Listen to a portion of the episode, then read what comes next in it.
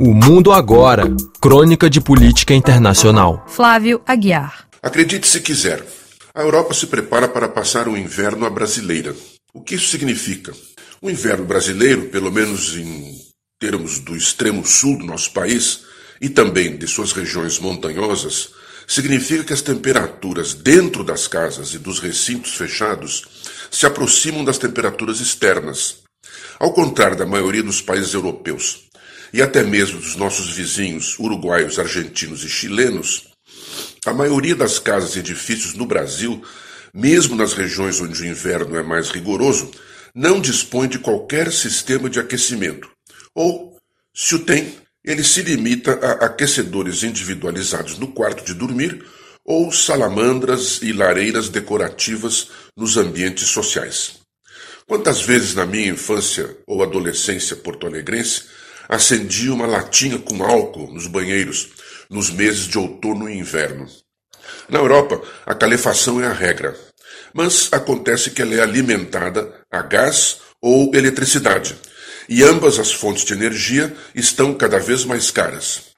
A guerra na Ucrânia e as tensões em torno das sanções econômicas impostas pela União Europeia à Rússia, seguindo a orientação dos Estados Unidos e do Reino Unido, têm propiciado anúncios de que a situação energética na Europa vai piorar muito no inverno que se aproxima.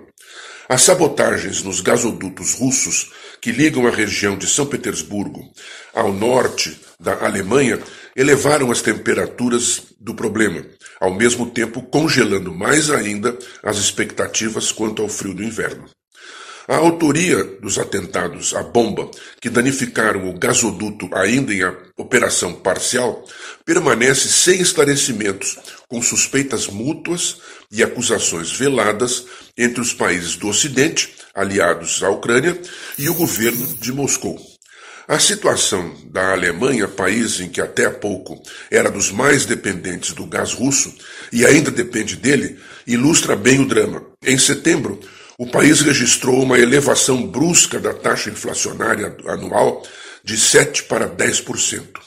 A situação fica mais dramática ao observarmos que, em relação aos custos de energia, essa taxa foi para 44%, e quanto aos alimentos, para 19%.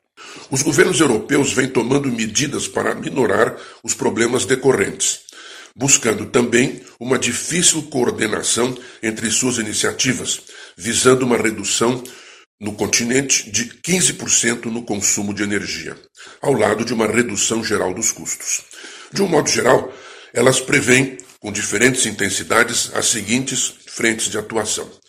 Primeira, redução do consumo de energia, impondo limites de temperatura ao aquecimento dos ambientes públicos e mesmo privados. No caso de ambientes públicos, a limitação envolve determinar quais deles serão aquecidos. Por exemplo, em alguns países não haveria aquecimento de corredores de passagem ou de ambientes menos frequentados. E os limites superiores da temperatura podem baixar até os 19 graus, mesmo em ambientes privados. Ficam de fora destas medidas os hospitais, as escolas e asilos de idosos. Subsídios gerais, segundo, durante os meses de inverno nos custos de energia para lares de baixa ou até média renda, conforme o país. Há quem critique essa política de subsídios, dizendo que ela compromete a redução do consumo. Porém, isso não tem detido os governos em adotá-las. Há também efeitos paradoxais. As usinas a carvão, consideradas perigosas para o meio ambiente vêm sendo reabilitadas. O novo governo sueco, de direita, declarou que vai retomar a construção de usinas nucleares.